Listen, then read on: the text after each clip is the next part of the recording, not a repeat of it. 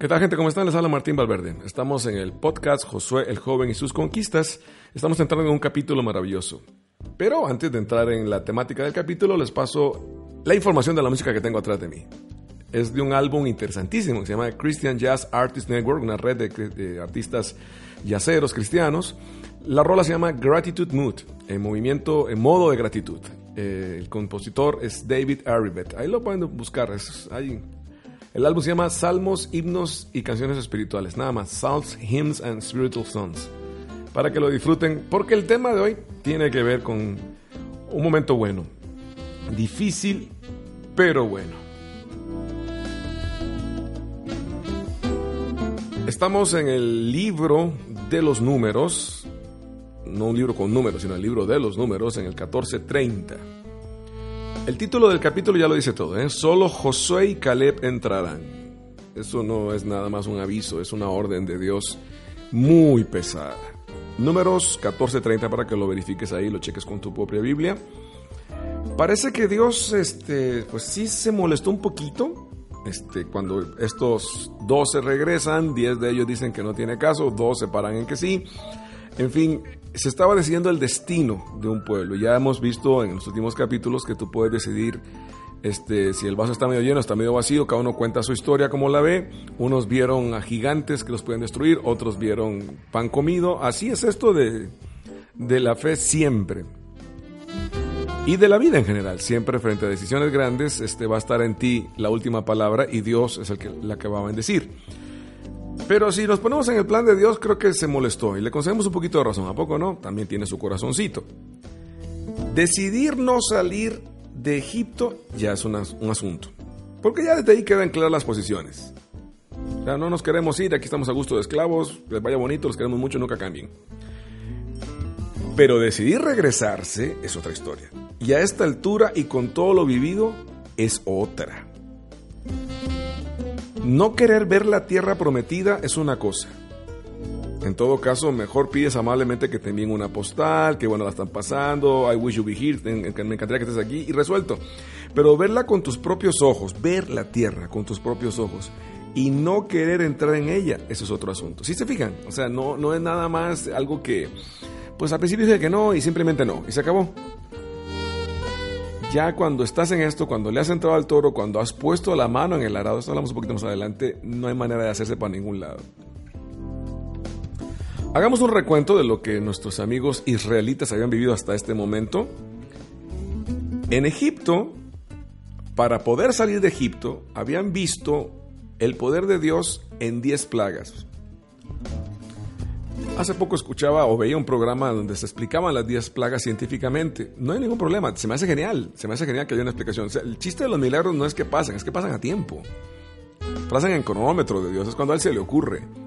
Y hay métodos, él, él no va a romper sus propias reglas para hacer sus milagros.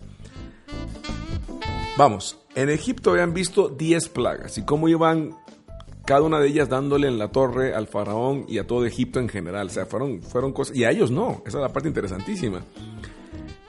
En el desierto, cuando apenas arrancaron, la nube que los acompañaba de día, una estela de luz que, los, que también los alumbraba de noche, o sea, tenían protección del sol y luz en la noche.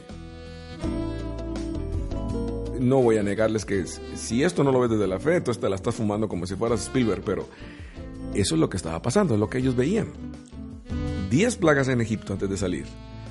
Al salir, la nube que los acompañaba de día, una estela de luz que los alumbraba en la noche. Cuando no había que comer, pasan una parvada gigantesca de codornices que se las comieron y faltaba lo mejor. Comida culinaria llamada maná, no tiene que ver con la música, ¿eh? Es al revés, maná agarra el nombre de acá. Y para que no se nos olvide, al momento de salir, ¿se acuerdan? Les tocó ver cómo el mar el mar, no una alberca, una piscina, el mar se abría para dejarlos pasar sobre tierra seca, dice encima. Eso es algo que subraya mucho, o sea, eh, que no fue nada más que quedó medito. Tierra seca, ni siquiera barrial, seca. Y vieron, además, cómo estas paredes de agua se cerraban encima de los egipcios adelantándoles con ellos lo que haría de seguro con sus demás enemigos o quien se ponga de enemigo. Estamos en el Antiguo Testamento, ¿eh?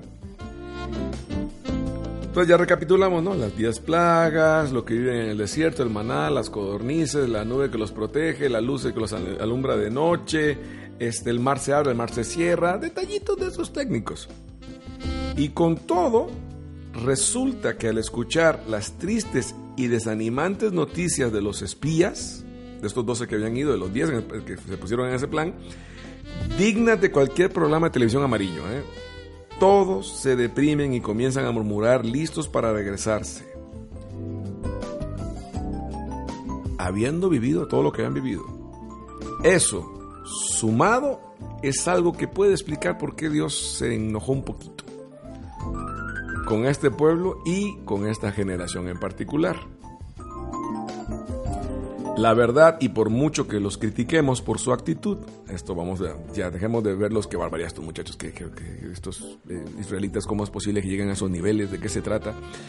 Miren, la verdad, y por mucho que los critiquemos por su actitud, resulta que a los únicos que nos pueden recordar a estos hombres y mujeres es a nosotros mismos. Y a la cantidad de peros, o solo que, ampliamente nombrado en otro capítulo que aquí vimos, que le ponemos a Dios, aún a pesar de todo lo que Él nos ha demostrado especialmente, ya no abriendo el mar, ya no este, poniendo este, plagas, eh, enviando a Jesús. Enviando a Jesús, tanto amó Dios al mundo que envió a su único hijo. Esa es la prueba. Eso es lo máximo. Es la prueba máxima de amor, su mayor prueba de amor. Frente a esta acción de que Jesús que es Dios se haga uno de nosotros, los milagros del desierto quedan a nivel de juegos pirotécnicos, es nada. Claro, esto significa, mi querido joven, que no solo se trata de ver la tierra prometida y las broncas que están al frente, se trata de ver que ahora ya hay un Josué diferente contigo. Hay alguien más, alguien más que se atrevió a decir, o estaba loco o era Dios. Tengo todo el poder en el cielo y en la tierra. Ahora todo está sometido a mí. Bueno, es opcional, pero es bueno que lo sepamos, porque si estamos en esto no es nadie más, ni por nadie más que no sea Jesús. Y entonces, cuenta la Biblia, aquella famosa lista de los doce enviados, que podría haber sido la lista de los doce héroes intrépidos, termina siendo la esquela mortoria del periódico El Éxodo Times del siguiente día. Extra, extra, se echan para atrás 10 de los 12, extra, 10 de los 12. O sea, si fuera democracia, se hubieran regresado. Cuenta la historia que a excepción de Josué y Caleb, que ya vimos todo un capítulo para él, cayeron muertos todos los demás que habían sido enviados por Moisés a investigar la tierra prometida. Y en el desierto un gran reloj de arena empezó a descontar a partir de ahí 40 años. Porque Dios se propuso que sí entraran, pero que entrara la nueva generación, no la vieja, que se negó a conquistar. Ya lo hemos visto en otro capítulo, ahorita nada más lo vamos a subrayar. Hay una parte nuestra que le gusta quedarse de esclavo. Ya llevaban 400 años siendo esclavos y, te acostumbras a todo. Te acostumbras. ¿Para, ¿Para, qué ser libre? No tiene caso. Prefiero que me den las ollas de carne, que llegue todo hecho. Sí, sí me maltratan, pero así me quieren, etc. Y Dios sigue de terco sacándonos de nuestra zona de confort. Insisto, estamos hablando del Antiguo Testamento. Ahorita aclaramos un poco más eso. Para algunos pareciera que sí, que es un castigo de Dios.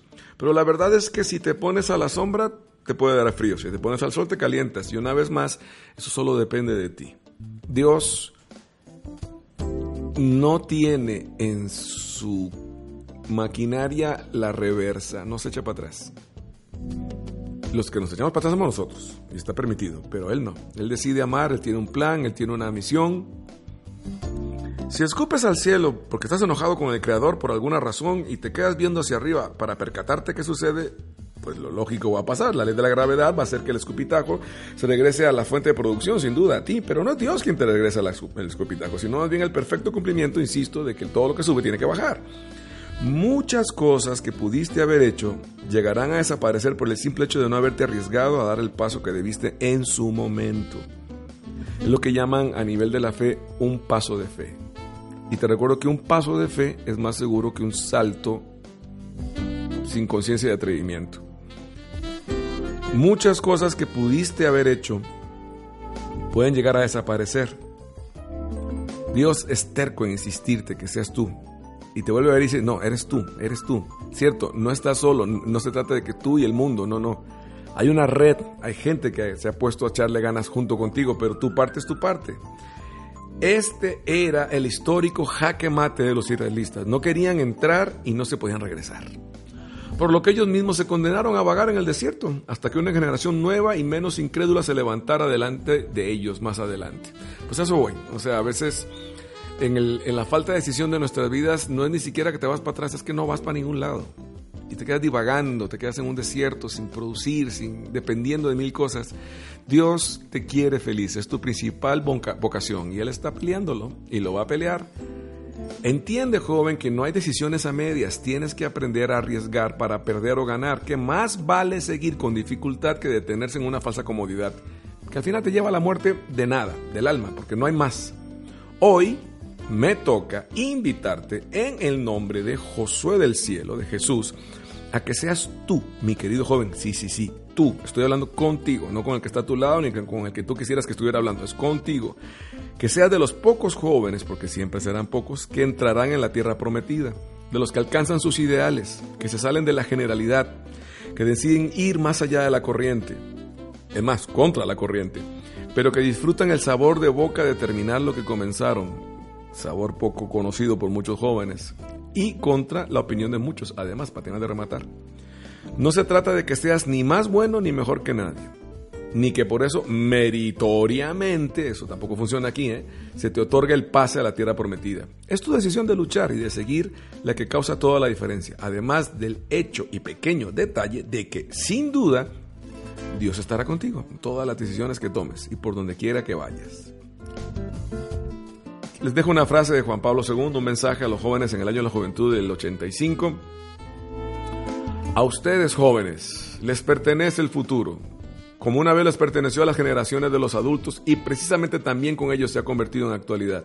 De esa actualidad, de su forma múltiple y de su perfil, son responsables ante todo los adultos. A ustedes jóvenes les corresponde la responsabilidad de lo que un día se convertirá en la actualidad junto con ustedes y que ahora todavía es futuro. Lo único que vence al futuro, mi querido joven, es el presente. Por último, recuerda que lo que tiene de valioso la tierra prometida no viene de ella, ni de ella, sino de quien te la prometió. Cree en Él. Y eso ya es un gran avance en la conquista. Si Dios te llama, Dios te ayuda. Es una aventura, ¿eh? Vívela a su capacidad. Siéntete agradecido de semejante llamado y de esa gran invitación a no pasar por esta vida como si nada. Bueno, ya vamos llegando a momentos cruciales en la vida de Josué. Sigue atento, sin duda lo que él vivió servirá también para los momentos decisivos de tu propia vida.